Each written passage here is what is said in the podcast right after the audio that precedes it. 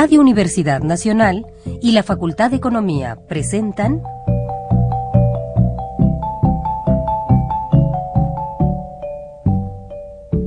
Los bienes terrenales.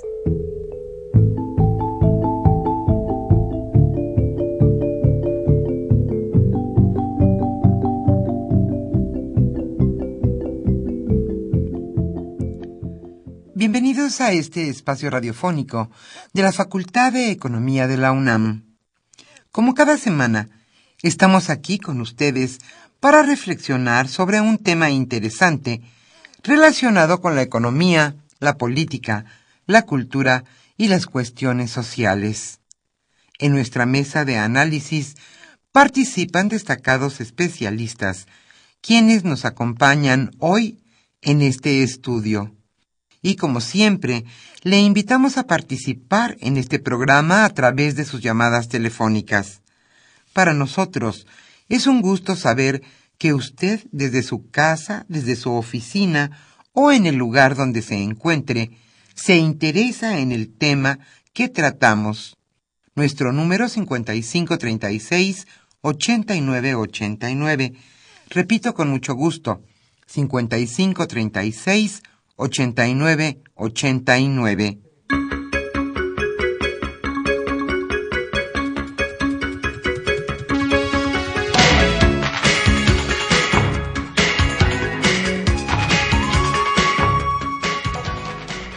En esta agradable tarde de viernes aquí en la capital de la República, estamos nuevamente con ustedes en su programa Los bienes terrenales.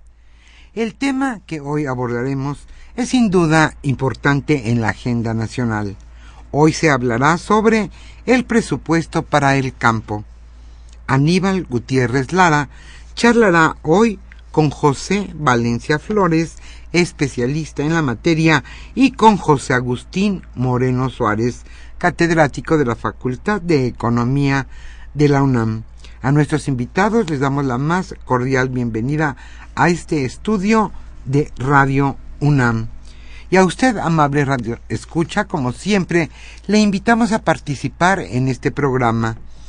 El libro que hoy estaremos obsequiando a los radioescuchas que se comuniquen a los bienes terrenales se titula Trabajo infantil y pobreza. La coordinadora de este texto es María Antonieta Barrón Pérez. Nuestro teléfono, ya lo mencionamos, se lo volvemos a dar 5536 89 89. Antes de iniciar nuestra mesa de análisis, le invitamos a escuchar la economía durante la semana.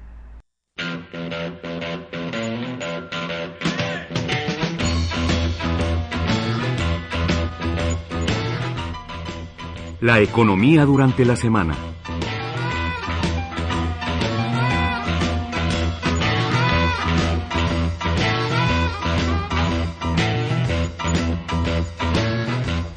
Un poco, pero repunta la inflación anual.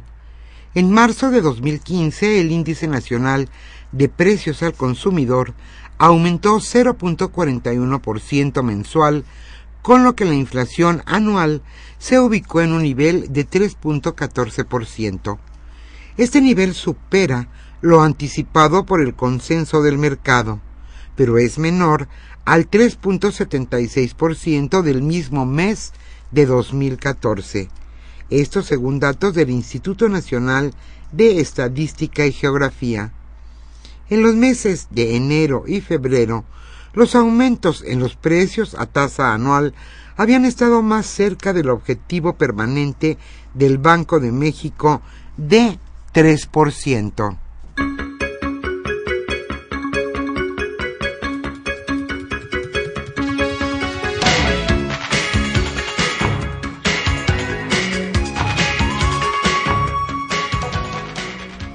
El crimen sí afecta el progreso. México está en la posición 54 de 133 lugares en el índice de progreso social, debido a los problemas de seguridad personal. Esto según la institución Social Progress Imperative. En esta escala, que se basa en 52 indicadores agrupados en 12 categorías de acceso a servicios básicos y oportunidades en materias de salud, educación, vivienda, seguridad pública y respeto, entre otros, el país obtiene un puntaje de 67.5 sobre 100.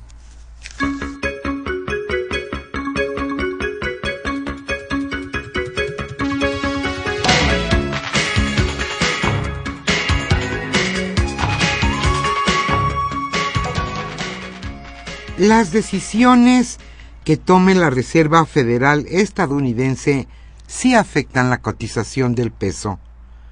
Aun cuando el miércoles el gobernador del Banco de México, Agustín Carstens, dijo, a título personal, que la depreciación cambiaria ya había llegado a su límite, la Junta de Gobierno del banco consideró hace dos semanas que el tipo de cambio depende de las decisiones que tome la Reserva Federal estadounidense.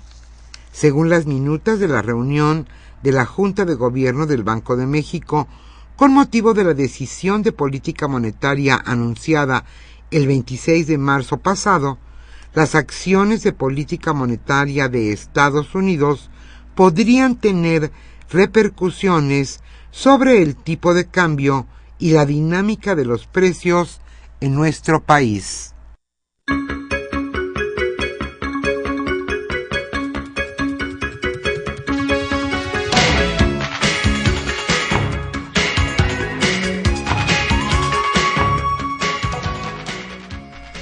Confirma la Zagarpa que existe influenza aviar en nuestro país. La Secretaría de Agricultura confirmó que se detectaron casos de influenza, influenza aviar de alta patogenidad a principios del mes de marzo y fueron reportados a la Organización Mundial de la Salud Animal. Se trata de gallos de pelea y gallinas de traspatio infectados, localizados en dos granjas en Oaxaca y Puebla, que llevó al sacrificio de 524 aves. En el caso de Oaxaca, se encontraron en un traspatio 90 gallos de pelea enfermos y se realizó el sacrificio preventivo de 200. Respecto a Puebla, se encontraron 49 gallinas enfermas en un traspatio ubicado en la comunidad de San Marcos, Necoxtla.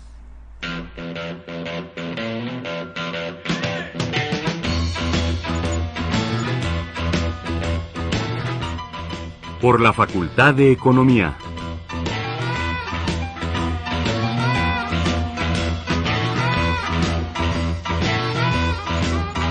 Hoy tenemos mucho gusto en invitarle al ciclo de conferencias Reflexiones sobre una teoría del capitalismo global, que será impartido por William Robinson.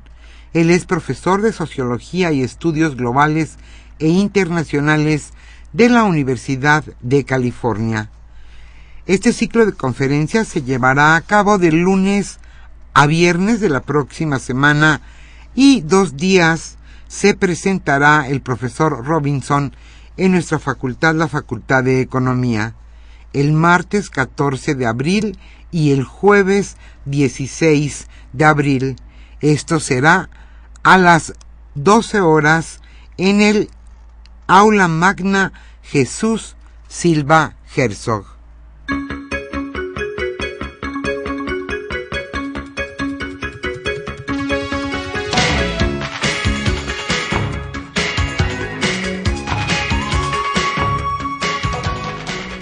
También le invitamos a la conferencia Análisis crítico de la teoría del equilibrio general el ponente de esta conferencia será el doctor Alejandro Nadal Egea y se realizará en el Auditorio Narciso Basols el próximo jueves 16 de abril a las 12 horas.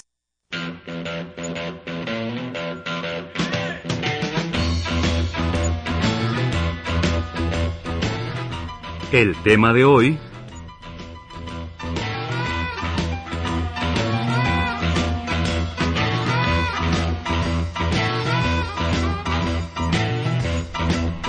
El tema que hoy abordaremos en nuestra mesa de análisis, como señalamos al inicio de este programa, es el presupuesto para el campo. Aníbal Gutiérrez Lara charlará hoy con José Valencia Flores, especialista en la materia, y también con José Agustín Moreno Suárez, catedrático de la Facultad de Economía de la UNAM. Como siempre, le invitamos a participar en este programa a través de sus llamadas telefónicas. Nuestro teléfono 55 36 89 89. El libro que hoy estaremos obsequiando se titula Trabajo infantil y pobreza. La coordinadora de este trabajo es María Antonieta Barrón Pérez. Y hoy en este programa estaremos, a propósito del tema que abordaremos, escuchando música mexicana.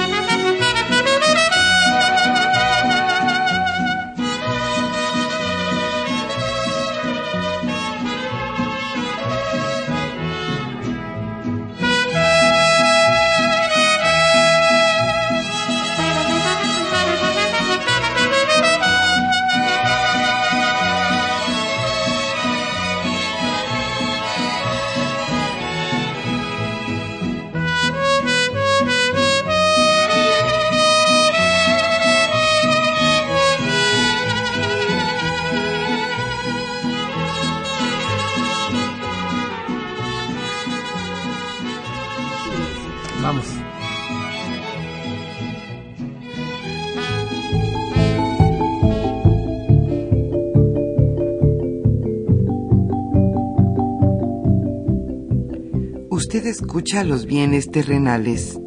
Nos interesa conocer su opinión. Le invitamos a comunicarse a este programa al teléfono 5536 89 89. Repetimos con mucho gusto, 5536 89 89.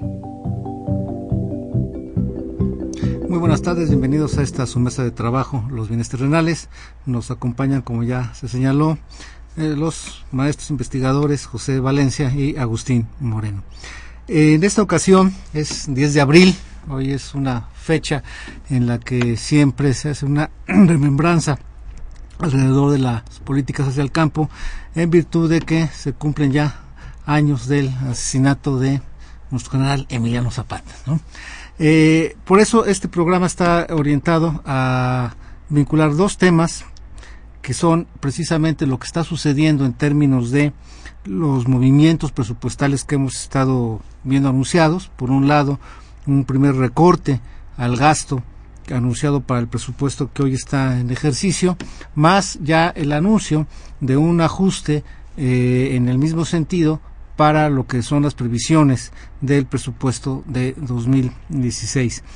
En esta situación siempre se ha hablado en términos de la importancia de que eh, en estos ajustes se concentren, nos dicen, en gasto corriente y no en gasto de inversión, puesto que es prácticamente este gasto de inversión el que puede detonar este crecimiento económico que hoy aún no vemos sólido, no lo vemos firme, y como nos ha enseñado aquí el maestro José Valencia, andamos volando bajito.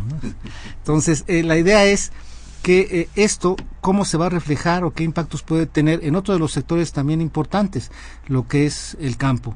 ¿Por qué en el campo? Porque hay que recordar que previo a esa crisis financiera de 2008 hubo una crisis en materia de precios de alimentos y oferta de alimentos y luego recientemente hubo esta cuestión de la especulación del limón y ahora precisamente con el huevo. Y el huevo, nosotros somos, eh, para sorpresa mía, yo no tenía ese dato, Pepe Agustín, de que somos el segundo mayor consumidor de huevo en el mundo y entonces nos habla de que es una fuente de proteínas importante y que de repente comenzó a subir. Le echaban la culpa a la gripe aviar allá en Estados Unidos, pero realmente no estamos importando tanto como para que le impacte al precio. Entonces esto nos pone de cara a la situación del campo, la producción de alimentos en México y si esto se va a ver afectado por estos dos recortes que pues, en su conjunto representan casi punto y medio del Producto Interno Bruto. Quisiera entrar entonces tan, tanto dando el semblante en términos de cuál es la situación en términos generales que, se ve en el campo de cara a negociaciones presupuestales. Pepe. Ah, es una situación realmente adversa. Pero déjame hacer un, arco, ya que recordaste a Emiliano Zapata. Eh, ¿Qué avance ha tenido nuestro país desde entonces a la fecha? Yo digo que es muy importante. Eh, tanto en la tierra distribuida, como en el número de productores, como en, la, en, el, en el desarrollo, digamos, material y en, el, en la productividad incluso. Nada más que, a propósito de este vuelo bajito, es muy desigual. Nosotros tenemos cerca de 300 mil productores en donde se concentra realmente el, el, producto agrícola del país. Y tienes poco más de 3 millones de ejidatarios, campesinos, indígenas, eh, que tienen formas de producción desde el autoconsumo hasta un consumo restringido. En el fondo eso mm, me parece que lo que nos debe indicar como alerta es que persistimos en una desigual distribución de la riqueza por un lado, pero también en el sentido de la planeación del desarrollo. Mm, ahí podría yo decir, a contrario de cómo empecé, que ahí sí hay un una marcada desigualdad. Sectores, eh, regiones, territorios que tienen desarrollo frente a familias, personas, regiones y territorios que no lo tienen. Ahí yo eh, agregaría lo, siguiente, en esta idea es eh, fundamental ver, hoy estamos acostumbrados desde los 80 a hablar de una gran lógica de reformas que supuestamente te van a transformar y te van a relanzar al, al estrellato.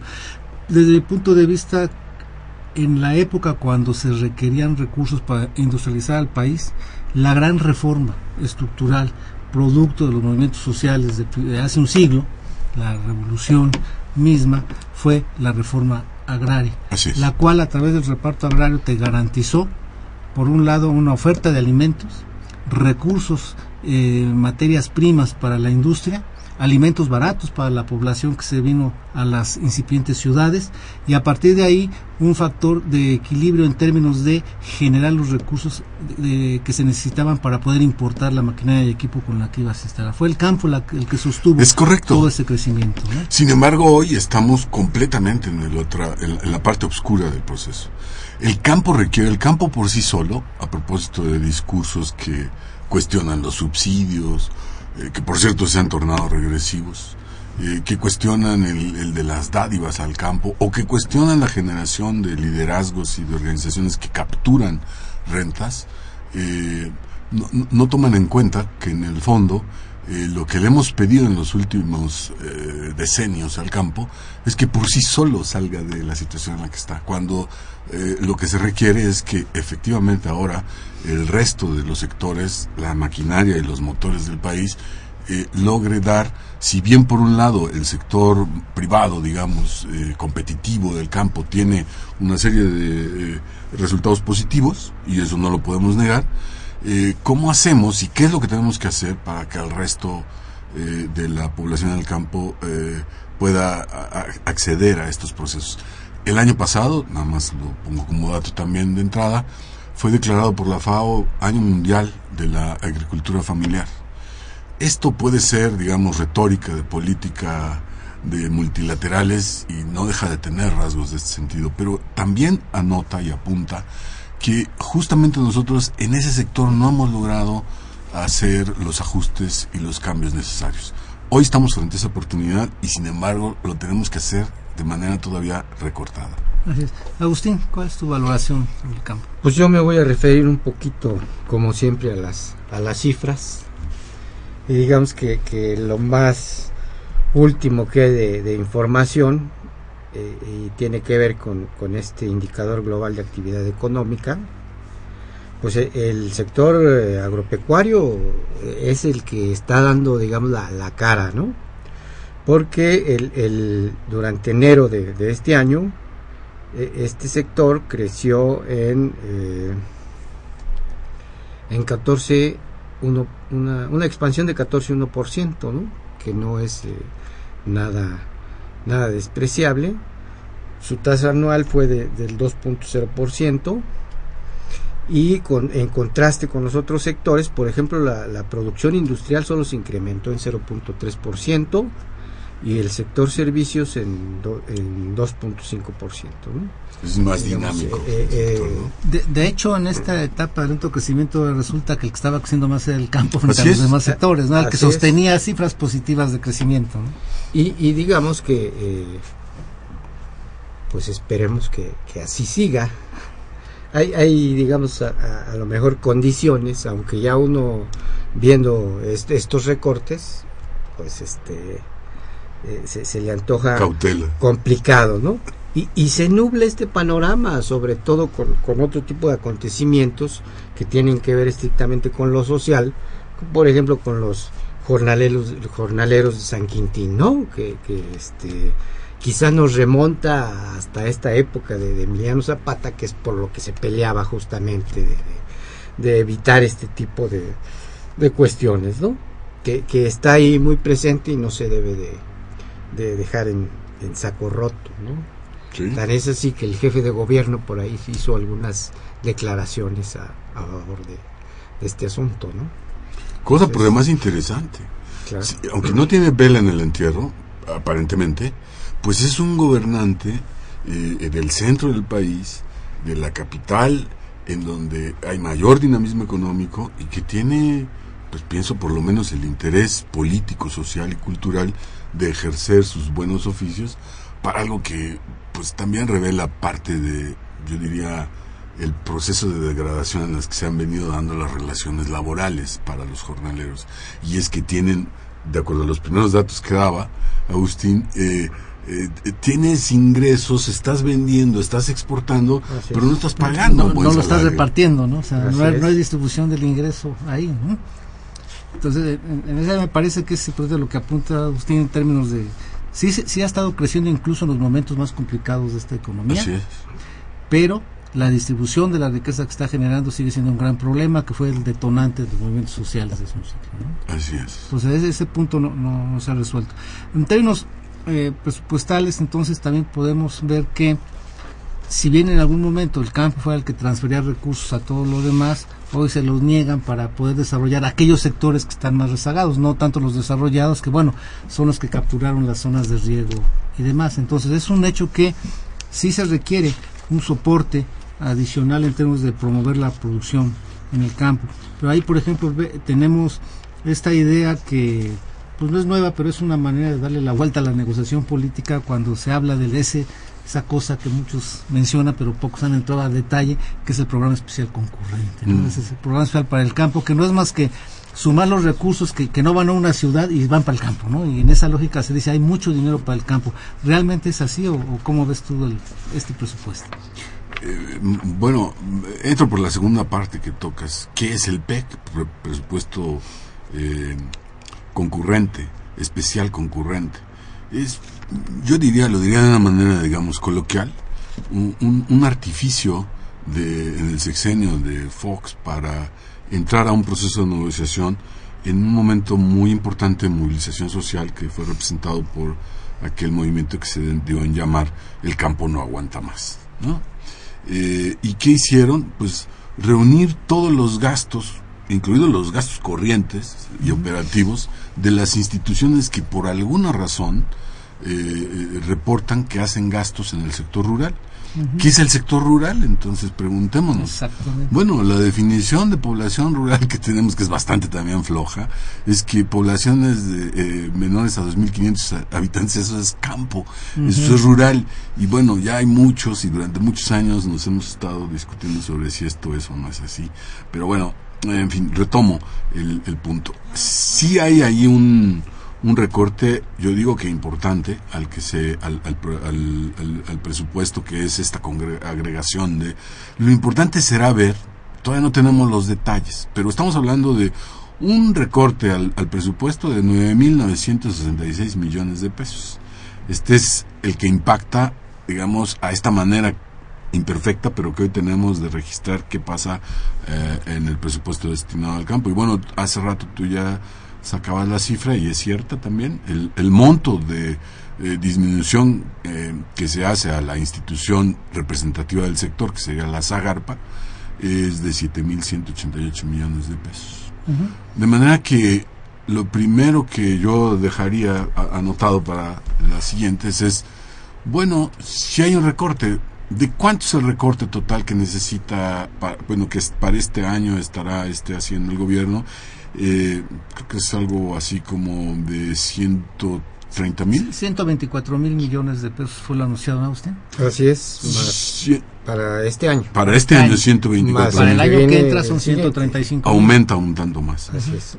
Entonces, digamos, ahí lo que podríamos entrar, si es posible, en, en, un siguiente giro, es, bueno, esto es lo que está disminuyéndose para, para el sector. De manera que el PEC, por ejemplo, pasará de, de, de tener 353 mil millones a 343 mil millones, para cerrarlo en cifras. La pregunta, y creo que es fina, hay que ir hacia allá, es, ¿en dónde recortas? ¿Qué recortas? Recortas gasto corriente, recortas inversión y ahí pues ya empieza a haber una discusión en el, en el campo y entre las organizaciones. Pues justamente en eso están trabajando los expertos, ¿no? En ver cuáles proyectos se, se duplican, cuáles... porque no es, no es solamente los apoyos que da Zagarpa, hay hacia el campo Cedesol, Sedatu, etcétera, ¿no? Yo, yo más que nada ha habido estudios que señalan que, que al, al, igual que al sector educativo eh, es un problema de recursos. Se dice, realmente es mucha lana lo que se invierte tanto en educación como en el campo, etcétera. Eh, ahí hab habría que ver quizá lo que señalaba al principio, la, desigualdad y la concentración que hay de este tipo de recursos. Por ejemplo, un dato señala que los estados de Sonora, Chihuahua, Jalisco, Tamaulipas y Sinaloa concentran el 41.8% de, de todos los apoyos prácticamente, ¿no? Cuando solo uh, contienen el 9.2% de los productores. O sea, esto ya nos da una idea de, de, cómo está mal distribuido o quizá tendrá que ver el, el, el tipo de negociación que hagan también las organizaciones, etcétera, ¿no? Entonces, el 9% de los productores concentran eh, eh, no el 40, el 41.8% lo concentran estos estados cinco estados. Cinco Sonora, estados. Chihuahua. Y, y, solamente eh, tienen, concentran ellos el 9.2% de, de todos los productores del país sí un complemento de esto uh -huh. que señala Agustín es que se ha estado viendo durante los últimos años después de que pasamos de la época en donde ya subsidios no y para nadie uh -huh. debe haber subsidios noventas estoy hablando Después la palabra subsidios fue creciendo y se fue argumentando que tenían que ser focalizados y tenían uh -huh. que ser para que la gente se desarrollara. Los últimos cinco años de evaluaciones de muy distinto tipo, del Banco Mundial, de Coneval, de, eh, en fin, eh, varios especialistas, hablan efectivamente de este fenómeno que apunta, de la gran concentración en donde resulta que los subsidios para el desarrollo social y productivo en el campo están concentrados en el 10-15% eh, de productores a los que hace rato hacía referencia, ¿no? Uh -huh. si, los mismos productores que tienen, los 300 y tantos mil productores que tienen tierras, riego, infraestructura, eh, son los mismos que concentran son los que están recibiendo estos ¿no? recursos. Uh -huh. Bueno, el año antepasado, incluso, bueno, poco más, incluso un secretario de Agricultura que aparecía en el padrón de, Pro, de Procampo. Su familia recibía anualmente 10 millones de pesos. Y el jurídico de la Secretaría dijo entonces, pero no es ilegal que lo reciba porque tienen una empresa en el campo. Pues sí, no es ilegal, pero es bastante ilegítimo que lo reciba un grupo como este. ¿no? Sí, Agustín. Sí, eh, siguiendo con esto, y, y bueno, si, si, uno le agrega la, la población indígena uh -huh. que, que, existe en todos los municipios, eh, pues vamos a ver que, que, les toca una mínima parte, ¿no? A, aunque el discurso ahora sea que los recursos se van a dirigir a, a la parte, pro, a la vertiente social y productiva, ¿no? Entonces, e, e, es una cuestión que ya tenemos décadas de, que queremos ver cómo hilamos esto, igual que la política social y económica, ¿no? No sé cómo le va a ir a la política social ahora con, este tipo de, cuestiones, porque eh, no sé si, si Rolando decía que la política social es la ambulancia de, la política económica, ¿no? Va, recogiendo todo lo que va dejando la, la política económica y que ya, ya se empieza a resentir en, en varios eh, sentidos, ¿no?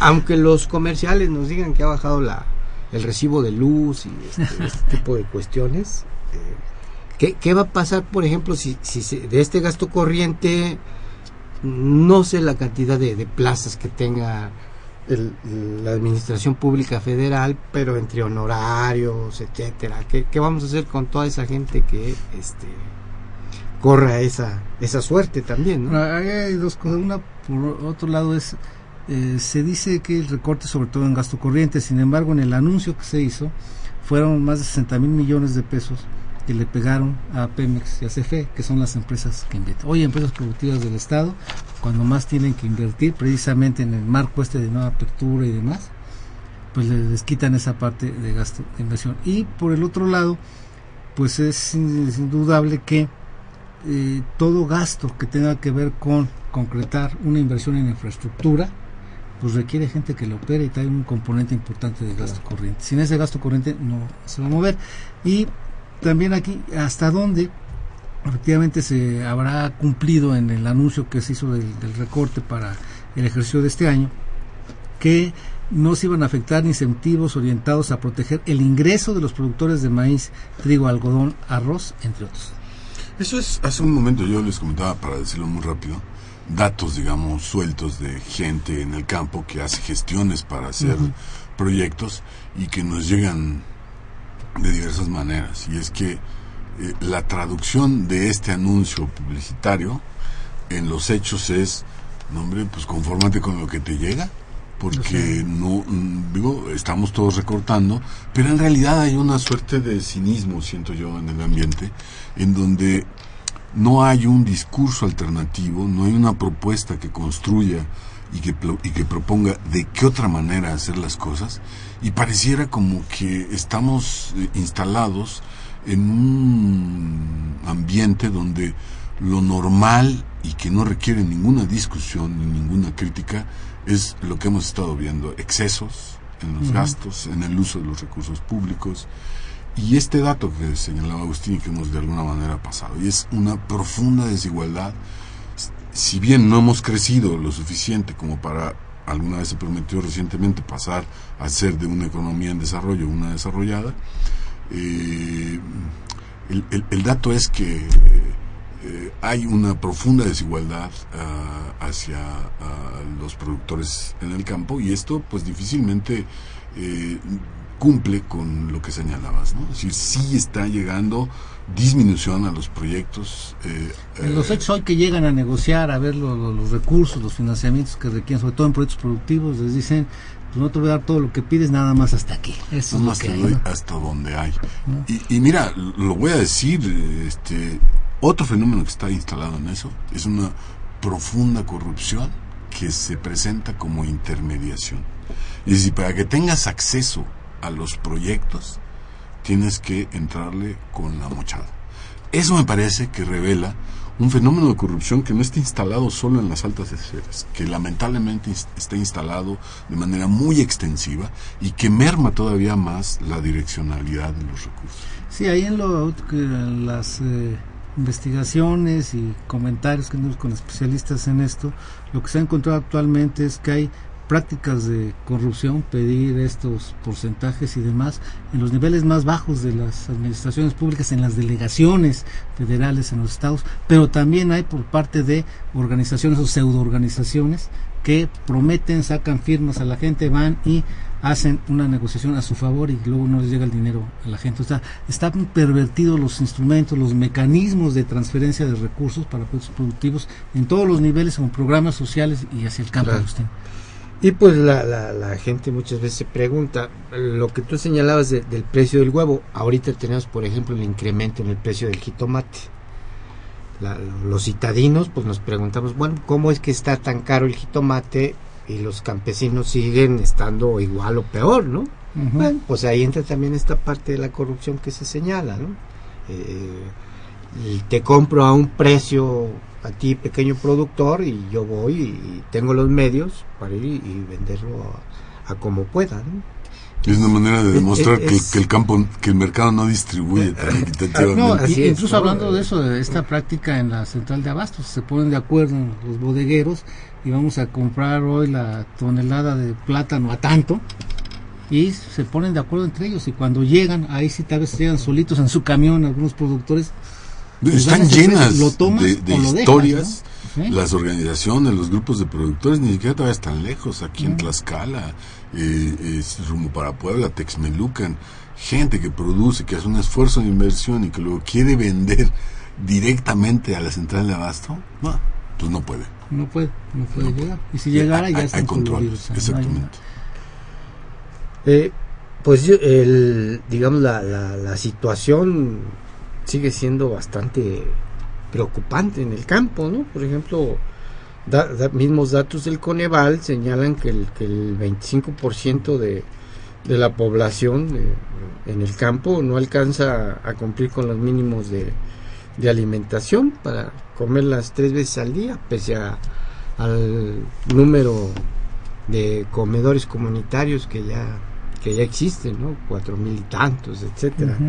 Todavía no, no se ve reflejado en eso. Igualmente, el Coneval dice que 28 millones de mexicanos siguen estando en pobreza alimentaria, ¿no? De, los, de, estos 28, 20 viven en el campo. Entonces, eh, el, el, panorama y, ah, las estimaciones que hay de crecimiento de la economía y, los recortes, eh, si, si el propio Banco de México ya dice que ve gris el panorama, pues nosotros ya lo estamos viendo negro, ¿no? Porque... Eh, eh, y tiene mucho que ver también con, con el factor este de la confianza, ¿no? Las estadísticas ya dicen que la, la confianza que hay... En, ha ido a la, baja. Exactamente. Entonces, este creo que, que la tenemos difícil, ¿no? Bien, vamos a un corte y regresamos.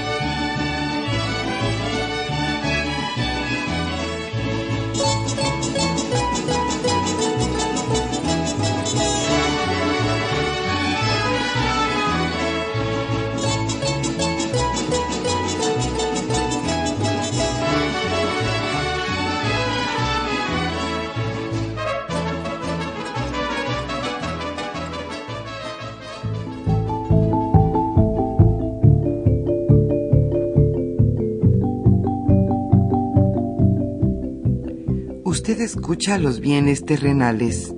Nos interesa conocer su opinión. Le invitamos a comunicarse a este programa al teléfono 5536 89 89. Repetimos con mucho gusto, 5536 89 89.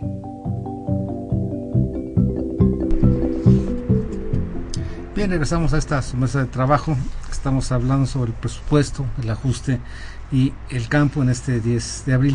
Eh, antes de continuar con la mesa, quisiera nada más retomar algunas de las observaciones de nuestro auditorio. Don Jesús Ríos de Miguel Hidalgo, un saludo.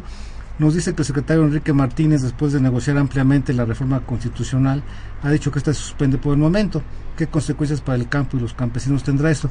Él se andaba promoviendo una nueva reforma al 27 en donde iba a ser más fácil vender y después ya no se supo nada, ¿no? Sí, así es. En realidad era una iniciativa que al parecer ni siquiera el, presidente o el grupo más cercano al gabinete estaba de acuerdo. Entonces eh, la pararon, yo creo que más por eso. Y segundo, porque en, en el inicio del gobierno, eh, en donde los énfasis estaban colocados más en sus otras 10, 12 glamorosas reformas, pues la reforma al campo eh, les hacía más ruido que porque precisando la reforma al campo que se, se estaba impulsando en una reforma que liberara para efectos del mercado de tierras de la restricción que hoy existe todavía para venderlas o para privatizarlas, que era la, la asamblea de mayoría calificada. Solo el 75% de los ejidatarios eh, pueden definir si se privatizan o no se privatizan, para ponerlo coloquialmente. Eh, gracias.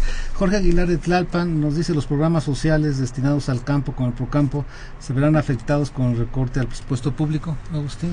Pues hasta ahora se ha dicho que no, ¿verdad? Pero mucho dependerá también de, los diagnósticos que, se están haciendo y ahí, ahí se verá si se se bajan se, modifican se modifican no sé yo, yo espero que esa matriz que se tiene ahora este, sea, sea benéfico. Claro. Alfonso Castañeda de la Nápoles, ¿cuál es la diferencia entre economía y finanzas? Bueno, las finanzas deben ser una parte del marco global de, economía, que es una economía real, una economía industrial, agraria, y una parte es la financiera. Eh, José Guadalupe Medina de Nezahualcóyotl, ¿cómo han afectado al campo mexicano las leyes y políticas neoliberales durante los últimos 30 años? Y gracias, muchas felicidades por el programa, nos dice. Pues ha sido esta idea, ¿no? Primero sufrir la parte de los subsidios que fueron retirando, focalizando, y ahora, bueno, estamos entre otro tipo de programas más globales, pero que no se traducen todavía en un impacto para reducir la desigualdad en el campo. Una cuestión que estábamos revisando alrededor de esta presentación de lo que son esta versión preliminar de lo que van a ser los criterios de política económica y los movimientos en el presupuesto, es que si bien por lo regular ante el anuncio de que iba a venir un ajuste también de estos 135 mil millones de pesos contra lo que originalmente estaba funcionando en 2015 y lo que se preveía para 2016, pues nos señala que, por ejemplo, en el campo se iban a cortar, tú decías, Pepe, 7.188 millones de pesos para el ejercicio 2015. A esto se le agrega otro tanto similar para el año que entra. Y de esto destaca algo aquí interesante. Estaban fijándose en los programas, sobre todo en los grandes, y la Secretaría de Agricultura tiene un programa de fomento a la agricultura que traía 20 mil 208 millones de pesos y ahora en principio serían 19.804 e igual esta cifra podría bajar. El programa de comercialización y desarrollo de mercados traía 12.000 y hoy baja a 11.646 millones de pesos. Y otro de los fuertes se mantiene, el programa integral de desarrollo rural, o sea, como tú decías, pues no te quejes, al menos te dejamos igual, ¿no? ¿Esto cómo impacta entonces en estas negociaciones, en esta discusión hacia adelante para el presupuesto 2016 y el crecimiento del campo en 2016? Bueno, yo estoy viendo que primero no había habido un ejercicio previo que yo recuerde en el que de antemano se estuvieran anticipando tantos este, recortes en un contexto donde lo que estaba privando era la expansión, o bueno, por lo menos el crecimiento, la bonanza. Eh, esto yo creo que tiene sorprendidos a muchos. Eh, de manera que la reacción yo todavía me esperaré un poquito más a verla, pero te diría ya de entrada que hay varias cosas en el tintero. Una cosa que me da la atención que está ocurriendo es eh, lo de esta propuesta que también sale del propio gobierno, pero que era una demanda y una exigencia que se estaba fraguando, eh, la propuesta de presupuesto base cero. Lo que yo lo veo como una oportunidad, pero de doble filo. Eh, eh, cuenta que no tenemos un, una fuerza social suficiente para eh, construir propuestas que realmente eh, revisen y profundicen sobre el tema de la desigualdad para una mejor distribución de la riqueza eh, el panorama se ve oscuro. Pero me parece que lo que vamos a ver en los siguientes meses es debates y discusiones y ejercicios de jaloneo, pues para que no me recortes a mí, sino que le recortes a otro. Y bajo esas eh, dinámica, ¿quiénes son los más débiles? ¿Quiénes van a poder patalear menos? Pues otra vez el campo y otra vez los campesinos. Entonces, es importante que tengamos eso como muy claro, no para el fatalismo, sino para que veamos por un lado la realidad y tratemos de encontrar por dónde son las alternativas. Y ahora, hay factores internos que podemos controlar, pero hay otros factores externos que, así como dices, no, nos sorprendió, pues nadie se esperaba que el precio del petróleo iba a, a caer a la mitad de, de, lo que se tenía programado, ¿no? Y podemos agregar este, otra especulación en el sentido de que si se resuelve el tema de Irán con la situación nuclear vuelve a entrar al mercado petrolero y se estima que bajaría el precio otros 10 o 15 dólares, ¿no? Entonces, ahí, en esas estamos. Bien, tenemos aquí la pregunta de Lili Ortiz de Tláhuac, ¿cómo afecta este recorte presupuestal al precio de los alimentos? Bueno, pues si se reduce la oferta, pues vamos a tener posiblemente un impacto en algunos de estos bienes. Hay que ver, como dice Agustín, si se cumple esto de que no tocarían los de los recursos para, para el campo y esta idea de, del apoyo a algunos alimentos básicos, a granos básicos sobre todo, pues en qué condiciones se va a dar, ¿no? Si se afecta o no. De todos modos, especulación va a haber, ¿no?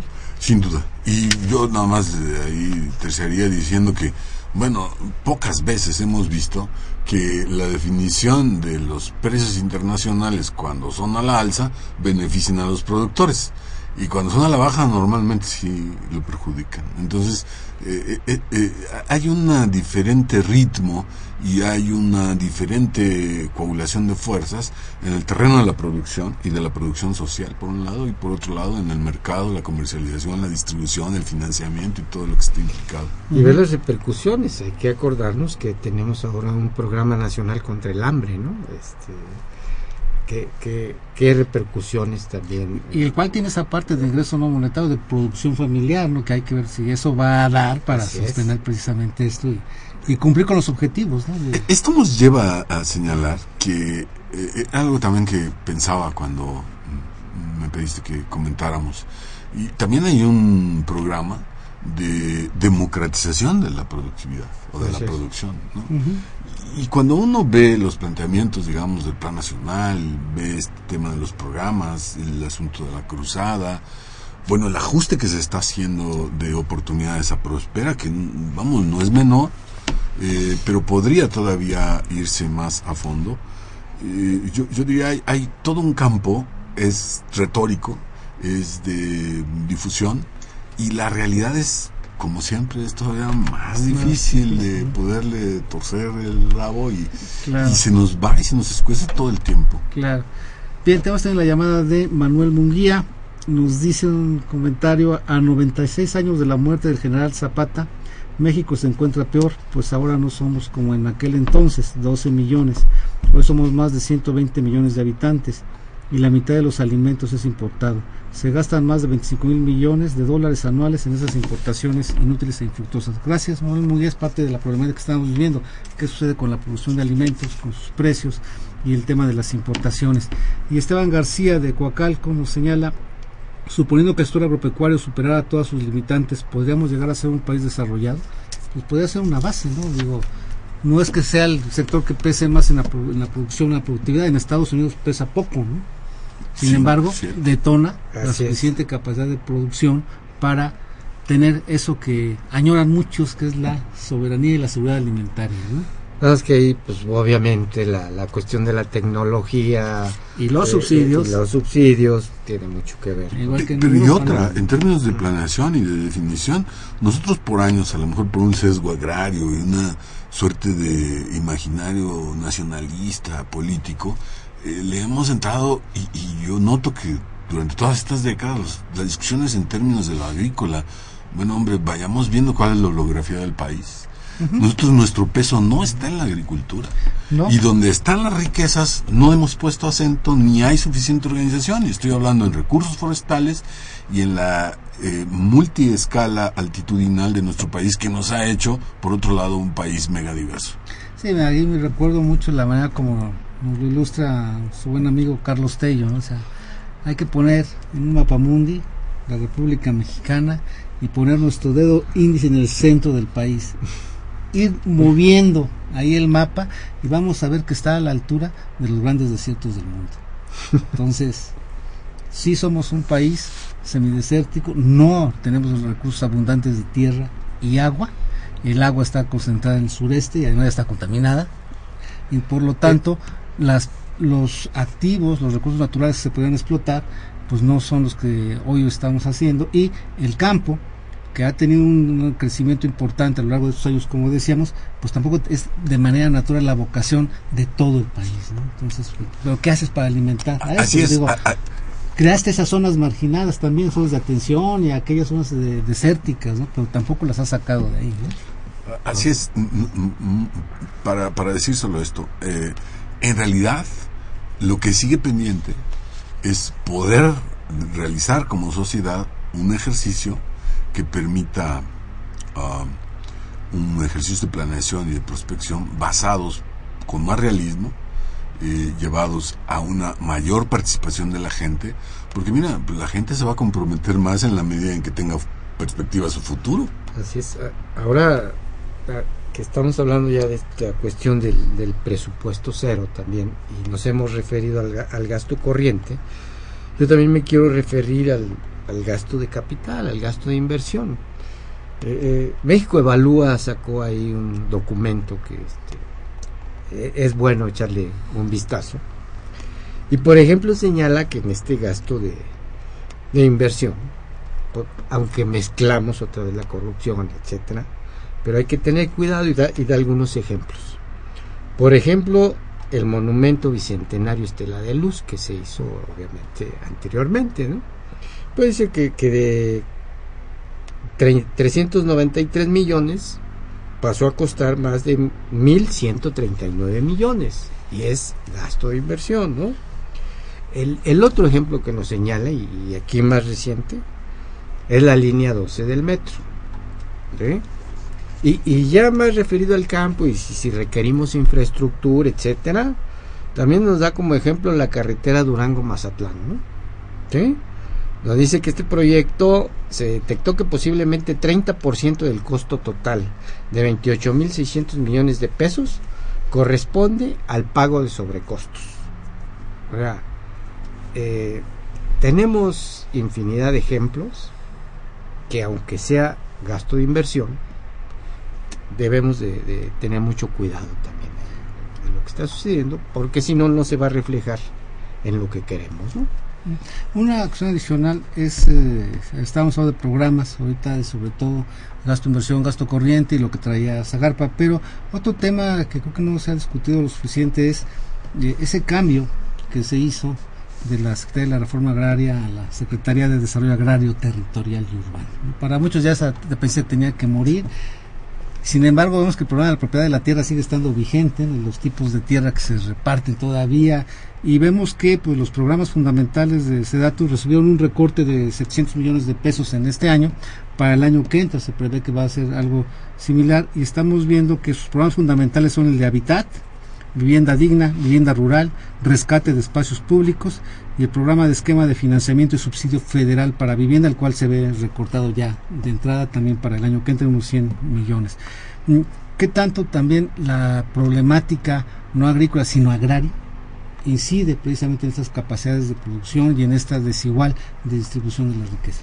Eh, mucho. Eh, y vamos a ver, estamos ya viendo desde hace rato procesos en los que el problema que están enfrentando en regiones eh, de manera importante es, por un lado, el despojo y, por otro lado, eh, la, ex- la exacción brutal de los recursos sin ninguna cortapisa. Es decir, ¿a qué me refiero? Pues el tema de las mineras, por ejemplo, ¿no? que son concesiones, que pueden estar en territorios de comunidades y demás, eh, y que significan una extracción, no importando lo que quede, lo más rápido para tener la utilidad más alta eh, antes, lo antes posible. Eh, el tema de, de de- las concesiones para energía eólica en el istmo de Tehuantepec, que significa eh, usar recursos que tengan que ver con la naturaleza, que están situados en zonas de comunidades, eh, para extraer una riqueza que antes no se extraía de ahí, pero que no forma, no hace parte de esa extracción a las comunidades y que les condena a vivir de una manera este, como la que hemos estado criticando. Y así hay N proyectos en curso derivados de las reformas energéticas y demás que lo que hacen es impactar los temas. Y ahorita hay una, yo estoy percibiendo una, un relanzamiento de estos temas en las organizaciones y que está teniendo creo que un, conducto interesante ah, hacia el tema de los derechos humanos. Es decir, ya no solo enfrentar los temas económicos o la organización política, sino por el lado, las, la sociedad está impulsando desde distintos frentes el tema de los derechos económicos, políticos, sociales y culturales y ambientales. Gracias. Un último apunte, Agustín. Pues yo solamente espero que este ejercicio para el presupuesto base cero no vaya a resultar contraproducente, no vaya a resultar que en lugar de, de que requerimos menos, hacer menos con más, pues vamos a necesitar más de, cada una de las dependencias. Vamos a hacer menos con menos. Como dice Tello también, pues no puedo hacer más con menos, ¿no? Se haré menos, justamente. Sí, ahí sobre todo el, el riesgo, y era lo que habría que alertar, es, eh, como lo he señalado en otros lugares, en este momento todo el mundo está preocupado por el presupuesto base cero, pero nadie lo entiende ni se acuerda qué es. ¿no? Y creo que ni tampoco en Hacienda hay una claridad en términos de esto, pero sí es un buen instrumento para que vinculado a evaluaciones de desempeño, vinculado a auditorías y a esa visión que a veces puede ser un tanto miope diciendo si hay o no duplicidades en algunos programas y demás, pues impacte a muchos programas que en un alto contenido social. Creo que puede venir una guillotina para programas que hoy pueden ser esenciales, si no en el plano nacional, regionalmente pueden estar afectando. Es que es la oportunidad, yo digo, de que eh, no se nos vaya la idea de presupuesto base cero como una suerte solo de recortes y que dependiendo del desarrollo organizativo, se puedan hacer revisiones que te lleven justamente a reconocer los territorios, su diferencia y a luchar y a pugnar porque hay una mejor distribución de los Hacer mejor las cosas en cada lugar, ¿no? Y, no hay que perder de vista pues que viene el relevo en la Cámara de Diputados, ¿no? Entonces, este, pues yo espero que ya estén estudiando que, que es el presupuesto base cero, ya por ahí tuvieron ya, por lo menos los amigos del este, Centro de Estudio de las Finanzas Públicas ya, ya, están haciendo algo al respecto. Bien, pues este fue nuestro programa de los bienes terrenales, un programa de la Facultad de Economía y Grado Universidad Nacional Autónoma de México. Le agradezco a Agustín Moreno y a José Valencia que nos hayan acompañado. Muchas gracias y buenas tardes.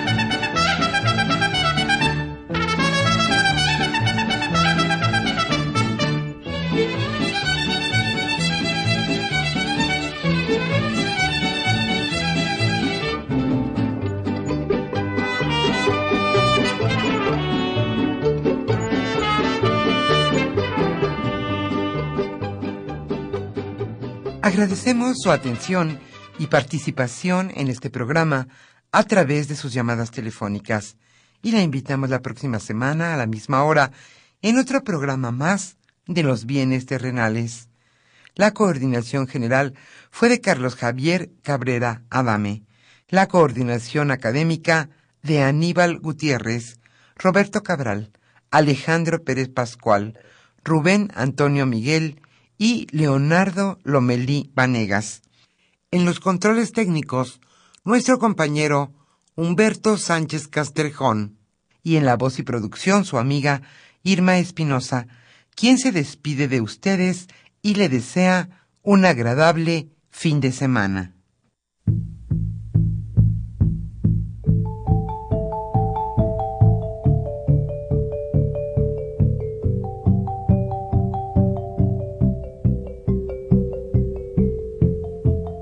Radio Universidad Nacional y la Facultad de Economía presentaron